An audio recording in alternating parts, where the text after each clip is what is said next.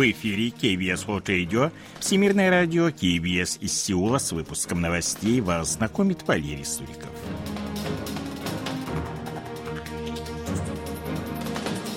Основные темы этого выпуска президент Республики Корея Юн Согёль извинился за трагедию в Этевоне.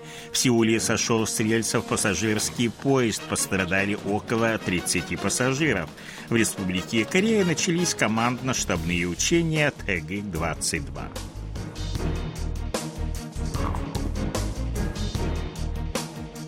А сейчас эти и другие новости более подробно.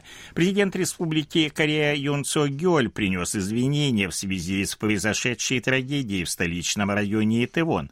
Выступая 7 ноября на заседании правительства, посвященного вопросам национальной безопасности, глава государства отметил, что испытывают великую боль и печаль, будучи президентом, в обязанности которого входит обеспечение безопасности и защита жизни граждан страны. Он в очередной раз выразил соболезнования семьям погибших, подчеркнув, что правительство должно принять все необходимые меры для построения безопасной страны, в которой подобные трагедии будут невозможны. Он отметил, что власти пересмотрят систему реагирования на чрезвычайные ситуации и устранят накопившиеся проблемы. Президент заверил жителей страны в том, что будет проведено тщательное расследование, весь его процесс будет прозрачен прозрачен. В рамках расследования обстоятельств трагедии в Итевоне, в результате которой погибли 156 человек, полиция пытается определить степень вины шести должностных лиц, подозреваемых в преступной халатности. Среди них бывший начальник полицейского управления муниципального округа Йон Сангули Имдже, начальник службы экстренных вызовов 112 Сеульского полицейского управления Юмиджин, глава администрации муниципального округа Йон Сангу Пак Хион, начальник управления пожарной охраны муниципального округа Йон Сангу Чхве Сонбом. В полиции считают, что причиной трагедии стали недостаточно эффективные действия этих лиц в обеспечении безопасности и несвоевременное информирование руководства. В рамках расследования уже допрошены 154 свидетеля, в том числе рядовые сотрудники полиции и очевидцы. 6 ноября в 20 часов 52 минуты на станции Йонденпо в Сеуле сошел с рельсов пассажирский поезд, в результате чего около 30 человек, находившихся в вагонах, получили травмы различной тяжести. По данным корейской железнодорожной корпорации Корейл, с рельсов сошли 6 железнодорожных вагонов, в том числе 5 пассажирских. В поезде Мугунхва, сообщением Йонсан и Ксан, находились в общей сложности 200 275 пассажиров.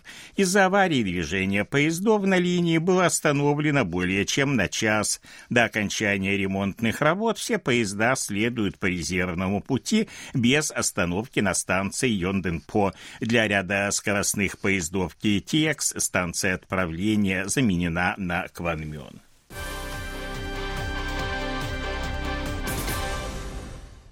Южнокорейский корабль боевой поддержки принял участие в международном смотре флотов, который прошел в Японии по случаю 70-летия морских сил самообороны. Корабль южнокорейских ВМС был представлен на смотре, организованном Японией впервые с 2015 года. В нем приняли участие корабли из 12 стран. Южнокорейский корабль прошел в морском параде девятым по счету. Его экипаж, как и моряки других кораблей, отдали честь, проплывая перед японским эскадренным миноносцем, вертолетоносцем Идзума, на борту которого находились премьер-министр Японии Фумио Киши Исида и высокие зарубежные гости, в том числе командующий военно-морскими силами Республики Корея адмирал Ли Джон Хо. Республика Корея получила приглашение на смотр еще в январе, но решение принимали до последнего момента. Это связано с тем, что южнокорейские моряки должны были отдать честь японскому кораблю, над которым развивается флаг у Гильги. С 1870 года он являлся официальным флагом сухопутных войск Японии, а затем морских сил самообороны. Этот флаг рассматривается в странах Азии как символ японского империализма и милитаризма. Между тем, в прошлом Республика Корея участвовала в таких смотрах. 7 ноября южнокорейские военные приступили к командно-штабным учениям ТГИК-22, которые продлятся до 10 ноября. Как сообщают в Объединенном комитете начальников штабов, в ходе учений отрабатываются действия командования в рамках подготовки к различным угрозам со стороны севера.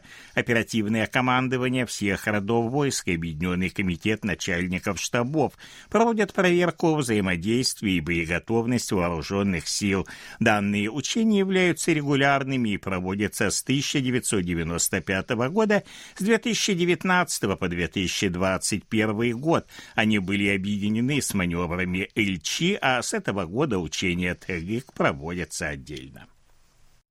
В период со 2 по 5 ноября Корейская народная армия проводила военные операции в ответ на совместные южнокорейско-американские военно-воздушные учения Vigilant Storm. Об этом говорится в заявлении Генштаба Корейской народной армии, опубликованном 7 ноября агентством ЦТАК. В заявлении подробно перечислены все ответные действия севера на южнокорейско-американские маневры, однако о запуске баллистической ракеты, упавшей 2 ноября, к югу от северной разграничительной линии не сообщается.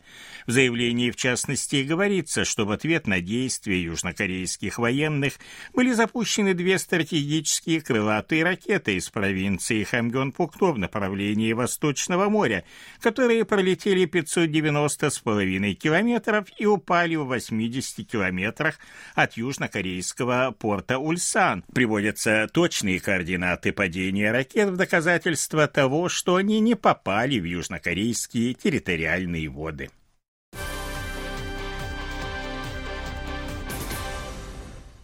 В Республике Корея наблюдается все больше признаков замедления экономического роста из-за ослабления экспорта и вялости производственного сектора на фоне ухудшения внешних условий.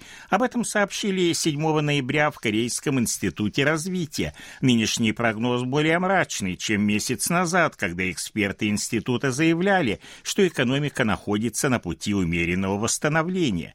Экономический рост ослаб, особенно с точки зрения экспорта и индексы, указывающие на вероятность экономического спада в будущем, выросли, говорится в ежемесячном экономическом отчете института. В октябре экспорт сократился на 5,7% в годовом исчислении, а экспорт полупроводников упал за тот же период на 17,4%. Объем производства снижается три месяца подряд. Начали уменьшаться также розничные продажи и инвестиции в производственные мощности месте. Пока Республика Корея не переживает экономический спад, ну, такая вероятность есть, говорится в отчете. Южнокорейский беспилотный космический аппарат «Танури» дважды отправил тексты и изображения из космоса на Землю, успешно завершив испытания по передаче данных на большие расстояния. Как сообщили 7 ноября в Министерстве науки и информационно-коммуникационных технологий, данные были переданы 25 августа и 28 октября с расстояния 1 миллион 210 тысяч и 1 миллион 280 тысяч километров от Земли. Во время время первого теста, проведенного Институтом электроники и телекоммуникаций, аппарат отправил музыкальные видео песни Dynamite группы BTS, а 28 октября отправил сообщение Танури, которое он вернул обратно в институт. Опубликованы также фотоснимки Луны, которые орбитальный аппарат делал ежедневно.